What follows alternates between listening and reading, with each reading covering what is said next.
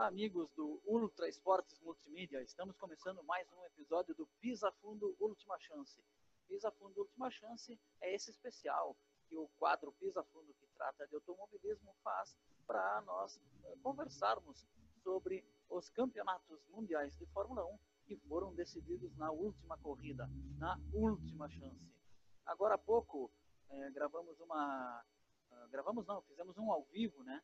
das trocas de pilotos na Fórmula 1. Estamos neste momento, então, eh, começando a gravação dos episódios 4, 5 e 6 do Última Chance. E eu estou aqui uh, dividindo a tela comigo, Matheus Milânio, nosso colega né, de automobilismo aqui no Ultra Esportes Multimídia. Olá, Matheus, tudo bem? Olá, Luciano.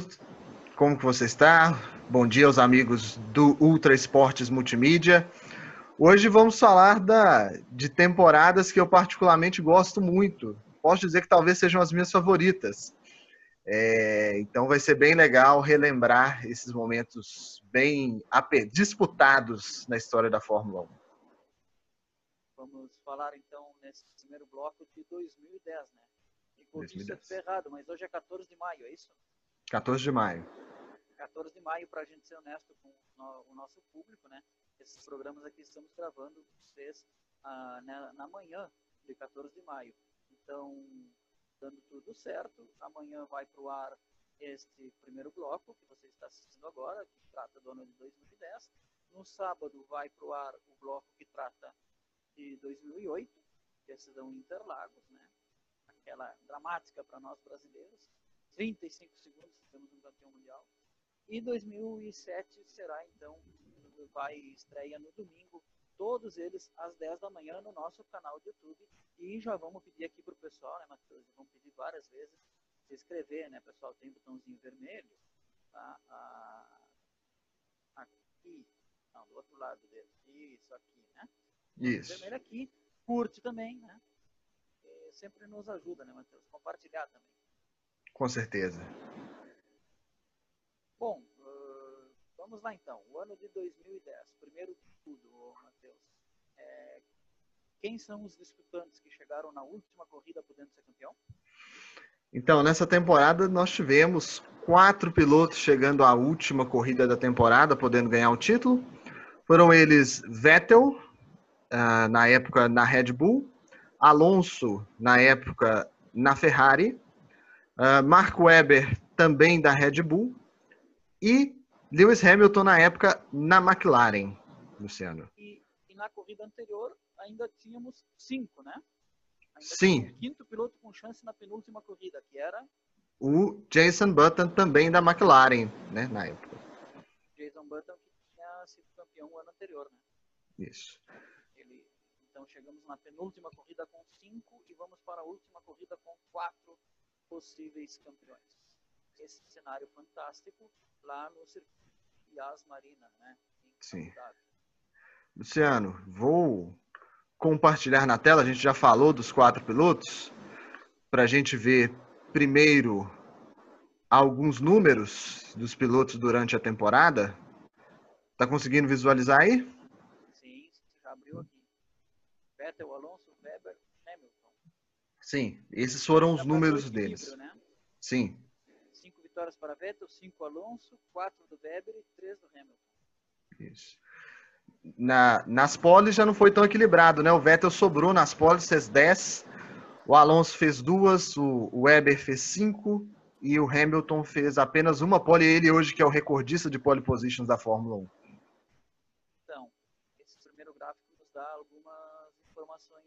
Interessantes. A primeira delas, Vettel não era constante. Sim. Né? E outra informação que fica bem clara ali, o carro mais rápido era o da Red Bull, né? Sim. É. Com certeza, era o carro mais rápido da temporada, sem dúvidas. Foram 18 corridas? Foram, se eu não me engano, foram 19. 19 corridas. Uma pole apenas, apenas não é desses quatro. Sim. É, e o legal, Luciano, desse campeonato, a gente vai até poder ver, né? Eu vou até colocar aqui pra gente, que esse campeonato ele é especial, né? A gente talvez até gaste um pouco mais de tempo falando dele. Ele, a gente vai dar uma olhadinha nas mudanças de liderança durante o campeonato, e é legal ressaltar que, além desses quatro pilotos, a liderança ainda teve na mão de outros dois pilotos que foi do Jason Button e do Felipe Massa. Felipe Massa liderou esse campeonato também. Então isso mostra como que foi um campeonato extremamente equilibrado, né, entre eles. Né, aqui a gente tem um, um gráfico mostrando a diferença entre eles no campeonato. A gente vai poder daqui a pouco falar de alguns pontos importantes no campeonato. Mas como que esse campeonato se alternou muito, né? Teve seis líderes diferentes. Na penúltima corrida, cinco pilotos com chance de ganhar o campeonato. Chegaram para a última corrida quatro pilotos. Então, esse campeonato é um campeonato muito legal. Esse gráfico é interessante pelo seguinte. Vamos puxar aqui a frase para minha sardinha. Eu fiz esse gráfico, né? Uh, e na hora de colocar ali a pontuação em cima das barras, ficava muito poluído. Então, o que, que eu pensei? Eu pensei, vou colocar os pontos em cima da barra apenas de quem está liderando após cada corrida, né? Uhum. E aí ficou legal, porque, por exemplo, você pega ali, entre Canadá e, e Alemanha, são quatro corridas seguidas com liderança do Hamilton. Sim. Pode ver ali. Sim. E se tu pegar o, a, o azul mais escuro, que é do Vettel, ele está empatado com o Alonso depois da Malásia e com o Weber depois de Mônaco. E depois nunca mais ele é líder. Ele vai Sim. ser líder unicamente na última corrida, que é quando precisa, né? Quando mais precisa. Com certeza, é quando vale, né, Luciano? Tem até um outro gráfico aqui, eu vou ver se eu consigo colocar na tela pra gente. Esse gráfico também é bem legal. Deixa eu colocar aqui. Que é dessa alternância de lideranças, muito bem mostrada por você num outro gráfico. Aqui, ó. Aí. Aqui. Tá aqui. É, e o interessante, Luciano, é que no Grande Prêmio da Malásia, né, entre o Grande Prêmio da Malásia e o da Espanha, o líder, né, não é nenhum dos quatro, né? Os líderes aí, quem sai da Malásia líder é o Felipe Massa.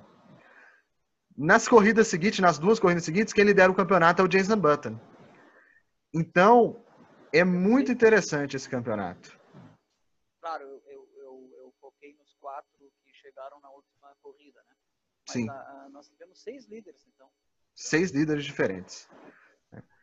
Então aí tem até o final do. Até a primeira e agora da décima segunda, décima nona. Sim, deixa eu colocar aqui embaixo. Aqui. Aí vê o andamento ali, ó. Olha o Alonso, por exemplo, que é a linha vermelha do gráfico, né? Vermelho Ferrari. Né? Sim. Ele está em terceiro na Itália.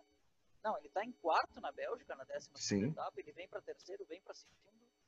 Aí nas duas, uh, penúltima e antepenúltima, ele é líder. Sim.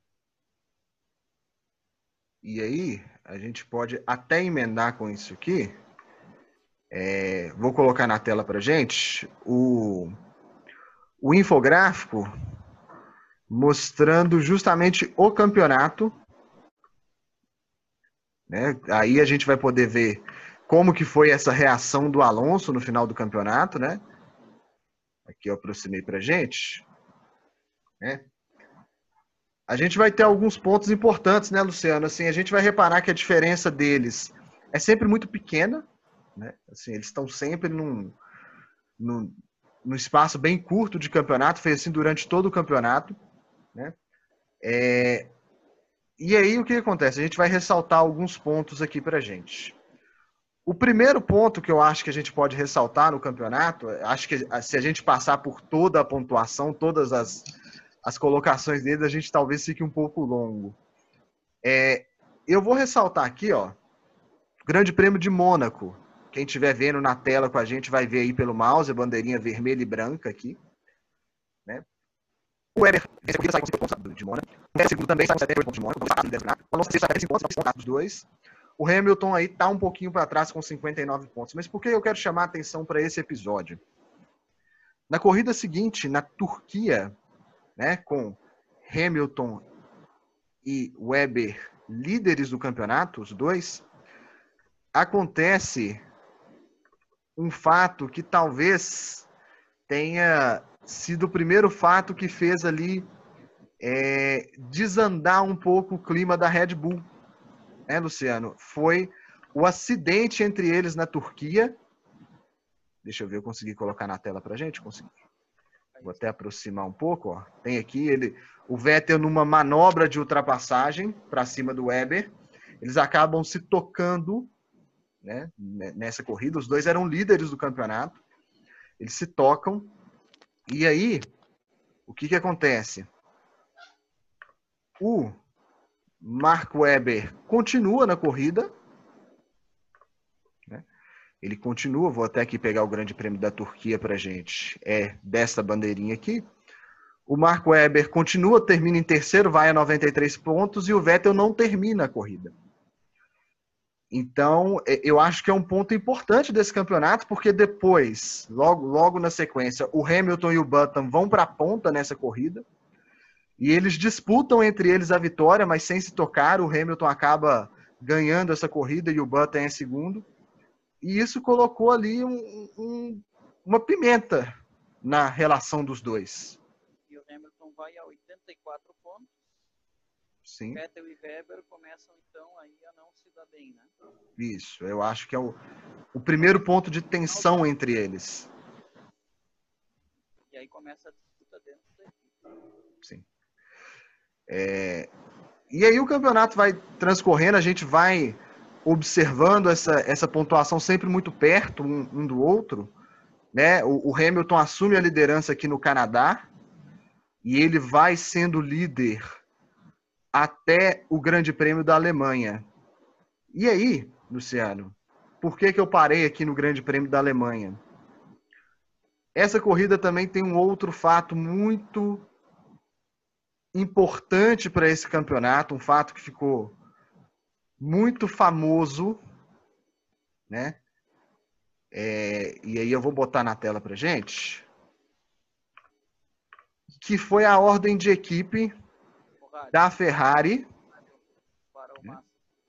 Para o Massa, o Massa liderava essa corrida, né? colocando aqui na tela até o momento do cumprimento dessa ordem. E aí teve aquela famosa frase, né? O Fernando is faster than you, Fernando é mais rápido que você, que era um código, né? Até coloquei aqui pra gente, ó. É, aqui tá até do, do, Grande Prêmio da Austrália, mas essa frase se repetiu na Alemanha, né? E, e ali, Luciano, eu, eu não sei qual foi sua impressão. Hum. Nesse momento, o que, que tinha na Fórmula 1? Né? Tinha um trauma causado lá atrás pela questão do Rubinho Schumacher, né? E eles tentaram, ah, a organização do campeonato tentou proibir o jogo de equipe. Então tinha Sim. que falar em código. Sim. Por isso que é, Fernando está mais rápido do que você. Né? Isso mesmo. No português foi isso, né? Sim, foi um código, né? É... Depois a Fórmula 1 viu que não adiantava, viu que isso aí é, hum. da, é do jogo da Fórmula 1, é uma equipe, enfim eu, eu joga para vencer o campeonato, seja com quem for. Claro a, a, a gente gosta ou não. A, a minha impressão, Luciano, naquele momento, foi que estava muito cedo no campeonato para fazer qualquer tipo de ordem de equipe e o Massa vinha de um acidente, estava completando um ano do acidente, do grave acidente dele na, na Hungria em 2009 e ele não tinha vencido nenhuma, ele acabou que depois a gente viu que ele não venceu mais na Fórmula 1. Então acho que era um momento ali que a Ferrari podia ter deixado as coisas acontecerem. O Alonso não estava sendo ameaçado no segundo lugar. É, é verdade. É verdade. É. Nós olhando daqui, essa é a nossa conclusão, né? Sim. Uh, agora eu não sei o quanto gostaria de um dia ir na Itália e conversar com ferraristas italianos, viu? Porque me parece, Matheus, me dá uma impressão, assim, pelo menos é o que eu enxergo daqui e a Ferrari é um pouco diferente das outras. A Ferrari é meio como um time de futebol. Sim. Não interessa quem faz o gol. O time é que tem que ganhar. Sim. Né? É. E a leitura, me parece que nessa época a leitura dos, da direção da Ferrari, vamos dizer assim, quem manda na equipe, era de que teriam mais chance de ser campeão com Alonso do que com o Massa. Não, com certeza. Mas, claro, obviamente tem essa questão, sim, né? Fazia um ano do acidente dele, aquele da mola, né? Uhum. Aliás, depois do acidente ele nunca mais foi o mesmo. Não, não, não foi mais. E teria, claro, talvez, mas aí fica, né? Pretérito, futuro do pretérito, né? Nunca sabe Uhum. se aconteceria ou não. Talvez ele tivesse reagido na carreira, tivesse se fosse vencedor nesse dia, né? Quem sabe um- uma injeção de ânimo, coisa assim. Sim. Tivesse feito um futuro diferente, mas aí não tem como saber. E é, aí é realmente são. A gente vai poder falar um pouquinho também da, da temporada de 2008 daqui a pouco, falar do grande momento do Felipe Massa na Fórmula 1. Mas ali foi um momento crucial mesmo na, na relação dele com a Ferrari, na relação dele com o Alonso, e com certeza as coisas foram diferentes dali para frente. É, auge do Massa, para mim, é 2007, 2008 e 2009 até o acidente, né? Sim, É o auge Sim. dele na, na categoria 2007. Ele, ele não participa da decisão, mas eu acho que ele disputava até a penúltima também. sim, é, é verdade. É o, é o grande auge dele. Ele foi muito bem nesse período. Mas aí, Luciano, é, aí a gente foi at- até o Grande Prêmio da Alemanha, mas eu quero chamar a atenção aqui, ó, para as três, para as quatro próximas corridas do Hamilton. Olha o que, que acontece aqui nessa sequência. O Hamilton abandona três das quatro corridas pós o GP da Alemanha, e isso, querendo ou não, não só tirou da liderança, né, como afastou um pouco dessa briga pelo campeonato, né? Pode Então, é uma- o, gráfico lá da. Tu consegue voltar o gráfico da, da segunda metade lá? Onde Consigo. as linhas? Pra nós Consigo. Essa, essa, exatamente essa sequência. Porque eu ia te comentar, enquanto tu vai puxando o gráfico aí, o interessante é que nessa disputa dos quatro, teve vários abandonos dos quatro, né? Sim. Né? A gente vai até citar um abandono que é do Mark Webber na, na Coreia do Sul, uma das últimas corridas do campeonato, uma corrida com muita chuva. É, ele bate, né? E- quer ver, ó? Ah, Corrida então, da ó, esse Coreia aqui, ó. perfeito, ó. Esse gráfico ficou perfeito. Ó. Na Bélgica, que é o início, que é a 12 segunda etapa, 182 pontos, o Hamilton está liderando, né? Uhum. Ele segue com 182 por mais duas etapas e aí ele é quarto, Sim, que é a Singapura. sim. Ó, Isso ele mostra. tem 182 na Bélgica, líder, ele tem 182 na Itália, ele está em segundo, e ele tem. Não, aí ele é terceiro, ele ficou em. Ele é terceiro. É terceiro por um ponto. Sim. Sobre o Vettel. E sim. É, Vettel está em quarto nesse momento, faltando quatro provas. É, isso mostra como que esse campeonato foi muito equilibrado, né? O Hamilton era líder com dois abandonos, ele era quarto, né? Isso mostra como que esse campeonato foi especial mesmo nesse sentido, né? E aí a gente vai chegar para a reta final, Luciano. É, Ah, lembrando campeonato. que nesse Hum. campeonato ah, pontuava até o oitavo, né? Não, Até o pon- décimo. não, pontuava até o décimo. Era, era, era o primeiro ano da nova pontuação. Era o primeiro ano até o décimo, tá. Isso. A pontuação de. Agora, e o bloco 2, o bloco que vai ao ar no sábado e no domingo, já são campeonatos que pontuam até o oitavo. Sim, nós vamos colocar isso para os nossos espectadores, a gente vai colocar na tela para eles da mudança do sistema de pontuação. Mas então, Luciano, então a gente vai chegar para essa reta final. Como você pode perceber, na Coreia, as duas Red Bulls não terminam a corrida, né? Que é a antepenúltima corrida, então um momento importante do campeonato. Alonso vence, Alonso vence e aí Hamilton em segundo. com Hamilton em segundo. lembrando E aí a gente- que no ano... Hum. Não, no ano anterior não, né? No- é, é- é dois anos antes, né? 2008 que foi Alonso e Hamilton. né? Foi 2007, na verdade. Nós vamos falar dela no terceiro bloco. É, Ah, é, porque 8 e 9 o Alonso está na Renault, né? 8 e 9 o Alonso está na Renault. Isso. Ah, tá, é, exatamente. Eu estava pulando a fase retorno da Renault de Fernando Alonso. Então, Luciano, a gente pode chegar aqui no Grande Prêmio do Brasil para a gente analisar como eles chegaram para a última corrida, tá? O Alonso chegou líder do campeonato com 246 pontos, né? Ele chegou para decidir o título líder do campeonato. O Weber chegou em segundo no campeonato com 238 pontos, então ele estava aí oito pontos atrás do Alonso.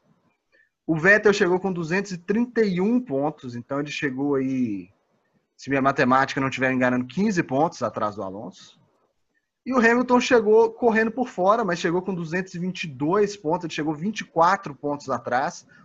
Então a gente vai até, a gente vai começar a falar dessa corrida a gente pode até falar que é o seguinte: a possibilidade do Hamilton ser campeão era ele tinha que ganhar a corrida e o Alonso não podia nem chegar.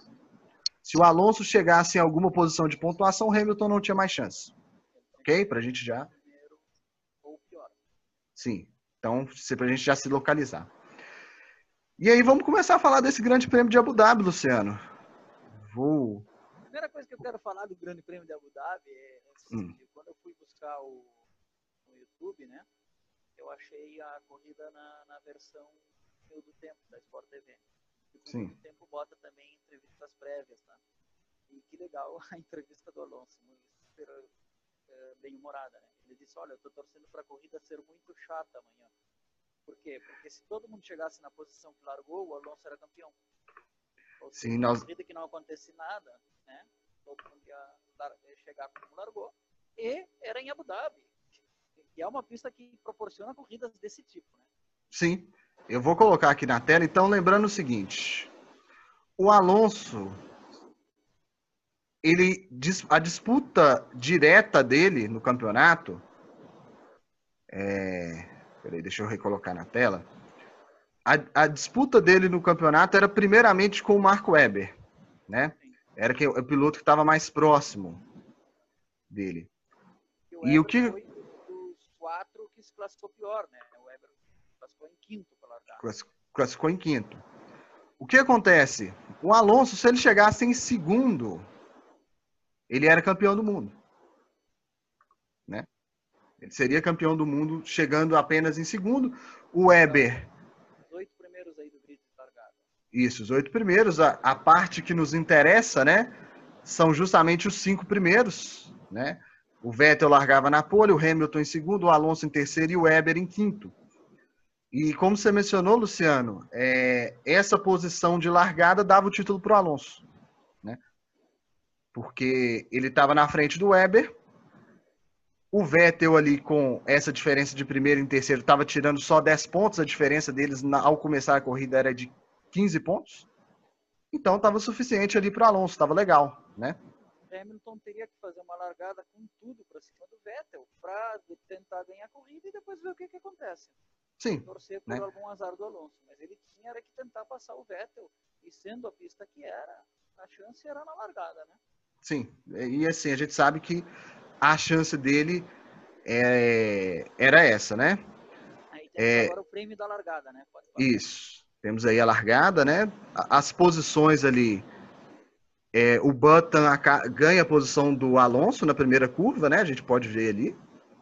Ainda não mudava nada no, na configuração do campeonato, mas ele ganha essa posição na largada. Vamos passar aqui para gente. Uh, ainda em quarto. Opa. Ah, isso aí para mim é um grande lance da corrida, tá? Uh, uhum. o, esse carro prata que está embaixo é o carro do Schumacher, do Michael Schumacher, tá? heptacampeão. Ele se toca com o Rosberg e roda. E quem uhum. vem atrás é o Sutil, o Sutil não, o Liuzzi, de Force India, né? Isso. E não dá tempo de, de desviar e dá um safety car. Nesse safety car, alguns carros param já para fazer a troca de pneu. Uhum. E isso vai implicar lá na frente, tá? isso. mais adiante na corrida. Então vamos passar aqui para a gente ver o que, que vem depois. Então, esse momento aí, o, o Alonso é, é, um dos carros que para, não é isso, Luciano? É, mas não é a parada do Alonso que implica. Vai Sim. agora. Nesse ah. momento já tem 21 voltas, tá? Aí o Vettel está sendo campeão, ó. Tá somando 25 pontos, o Alonso não está somando nada. O Alonso parou sim, né? Mas ele foi lá para trás, não está somando nada. O Hamilton está em segundo somando 18 pontos e aí está sendo campeão o Vettel, né? Sim. Aqui cortou um pouquinho. Mas aí a volta 27, o Vettel caiu para segundo, né? É, mas o interessante dessa imagem é o seguinte, é aquele carrinho amarelo ali, ó, à frente Sim. do vermelho, tá? O carro amarelo é Petrov, de Renault. De Renault, isso mesmo. Então, o, o Alonso caiu lá para trás, quando ele volta, ele volta atrás de carros que, teoricamente, teoricamente não, são mais lentos. Né? Como, por exemplo, o Renault era mais lento que a Ferrari nessa época. E, e na atual também. Bom, o que, que acontece? Né? Ele teria que passar dois carros para voltar para a briga. O Petrov e o outro carro que está ali agora na frente, que agora não lembro quem era. Tá? E ele vai ficar a corrida inteira atrás desses caras. Vamos ver várias imagens agora. E, e lembrando. Atrás desses caras. E o que, que acontece? Esse pessoal parou também, entendeu? Sim. E durou muito mais o pneu. E Abu Dhabi tem uma, uma situação que torna a corrida um pouco diferente, Matheus. E ela uhum. começa à tarde e acaba à noite. Sim. Então a temperatura no deserto cai muito, né? E aí o desgaste do pneu diminui. Então se esperava que os carros que pararam muito cedo talvez tivessem que parar de novo. E eles não pararam de novo. Uhum. É, e aqui a gente pode ver atrás do Alonso o Marco Weber, que estava na disputa pelo título também, que acabou ficando preso nessa briga, né? Ele está aqui atrás, né? Tem nosso... horas da corrida que tem sete, oito carros todos presos aí atrás. Hum. Aqui, Luciano, passamos um pouquinho, ó. Volta 32. Isso, então, volta não 32. Não era só o Alonso preso, tá? Uhum. Ali vem também uma McLaren, que é o Button, né? Uhum. Que está preso atrás da outra Renault, que se eu não me engano era o Kubica, se não me engano. Pois eu acho que era o Kubica. Era o Kubica.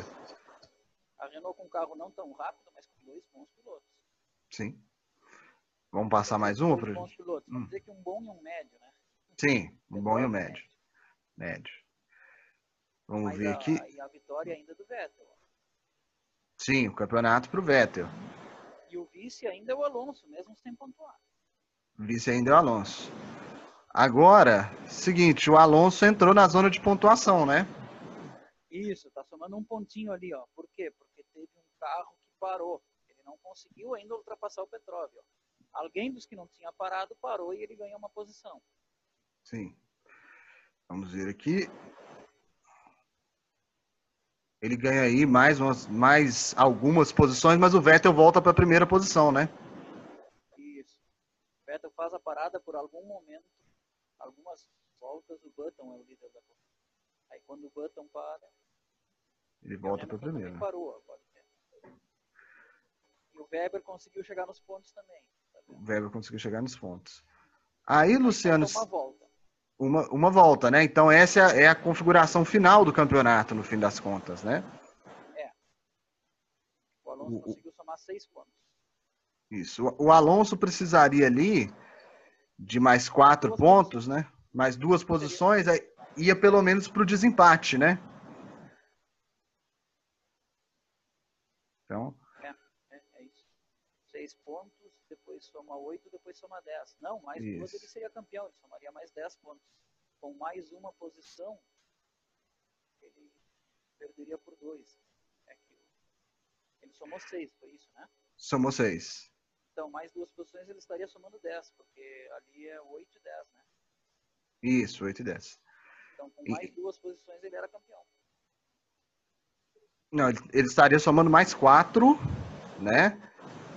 Ah, e não, aí é, faria tá 256. Certo, mais 4, é, seria 10, mas ele já tem 6 ali. É, tá certo, mais 4. Faria 256, tá, tá, correto.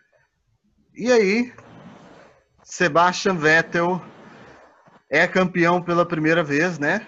Ele viria a ganhar os quatro títulos em sequência, né? Confirmando aquelas colocações, sei lá, a gente tem a, a classificação final com o Vettel em primeiro, Hamilton em segundo, Button em terceiro, Rosberg em quarto, Kubica em quinto, Petrov em sexto, Alonso em sétimo e Marco Webber em oitavo. Então, essa tela mostra o tom da corrida. Ó. As duas Renault à frente da Ferrari e da Red Bull. Sim. Essa é a chegada ali do, no caso do quarto, quinto, sexto, sétimo. Sim, quarto, quinto, sexto, sétimo. Então, assim, isso, Luciano, a gente vai até agora ver fotos aqui do Vettel campeão do mundo.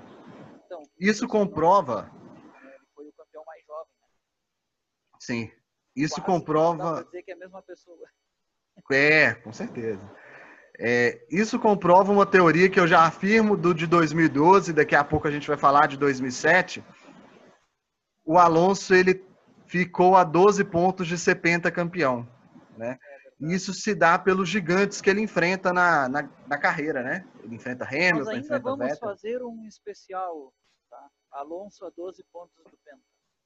Pois é, Alonso a 12 pontos do Penta. Talvez seja o, o piloto tema de pisa fundo e eu acho que talvez seja o piloto que óbvio que tiveram vários pilotos que merec... que não ganharam um título e mereciam pelo menos um. Mas eu acho que dentre os que ganharam, não tem ninguém mais, ninguém que merecia mais um do que o Alonso. Acho que o Alonso merecia pelo menos mais um. Merecimento não sei, mas que teve muito perto de várias vezes ganhar Sim. mais do que um, foi o Mansell. O Mansell, né? O Mansell perdeu o título com um pneu que estourou. O Mansell uhum. perdeu um título contra o Senna porque com um carro possivelmente melhor até, porque pisou na brita, lá no Japão. Talvez o Mansell aí três títulos. Entra, é. Talvez entra. E também enfrentou gigantes, né, Luciano? O Mansell enfrentou gigantes do esporte. Ah, não. Mas essa geração atual, pra mim, é muito boa. Com certeza. E esses novos é. aí que estão surgindo, eu estou gostando de quase todos eles. Po, aí, aí eu estou falando de. Bom, estamos saindo um pouco do tema, mas só um parênteses, é Fórmula 1 ainda. Aí estou falando de Sainz, de Leclerc, de Norris, gosto dessa uhum. Verstappen, cada um no seu estilo. Posso, posso fazer uma menção honrosa, Luciano? Falando de, de pilotos que mereciam um título, né? Vou falar de um piloto agora que não ganhou esse título de 2010, mas a gente tem que exaltar o campeonato dele, que é o Marco Weber, né? Ele enfrentou três, os três maiores pilotos pós-Schumacher, podemos colocar assim, né? Enfrentou Hamilton, Vettel e Alonso nesse ano e conseguiu estar lá na última corrida, disputando o título com esses caras. Ele, a gente sabe que ele não era um piloto de ponta, mas o campeonato dele foi fenomenal, né? Faltou pro Weber, foi a Red Bull apostar nele, a Red Bull Sim. apostou no Vettel, né? Sim. Na verdade. E, claro, ele lutava ali contra e tal. Até aí ele, ele tinha alguma chance problema foi ele ter classificado em quinto. Sim. Nessa pista. Se a final fosse Interlagos, como talvez ele tivesse mais chance. Com certeza. Tanto ele quanto o Alonso teriam mais chance. É. Mas chegamos ao final então do Pisa Fundo episódio 4. Né? Você que não se inscreveu ainda, se inscreva. E agora vamos já para o Pisa Fundo episódio 5, né? que vai ser o ano de 2008. 2008, Interlagos, é, Massa e Hamilton chegaram para decidir na última corrida, Matheus. Pois é, Luciano, vai ser com daqui a pouco com dor no coração que a gente vai falar dessa corrida, né? Mas é, a gente vai exaltar e a gente vai tirar uma dúvida, né? Às vezes ficam muito, ficam muito na dúvida nos grupos de Fórmula 1 que a gente vê no Facebook. Quem errou mais? O Massa errou? A Ferrari errou? E aí eu vou dar a minha opinião nesse final aí é, pensando aí nessa, nessa constância de erros entre de Massa e Ferrari em 2008. Tá certo, então, pessoal. Uh, terminamos o quarto episódio do Pisa Fundo Última Chance e convido vocês a assistirem todos os episódios estão ali na playlist do Pisa Fundo no nosso canal no YouTube. Você que não se inscreveu ainda, se inscreve aí para curtir e ativa o sininho das, notificações também para saber quando tem vídeo novo. Agora que você já assistiu o vídeo, se não se inscreveu, se inscreve. Ative as notificações. Se gostou, dá like. Se não gostou, dá dislike, que serve como feedback para nós. Obrigado.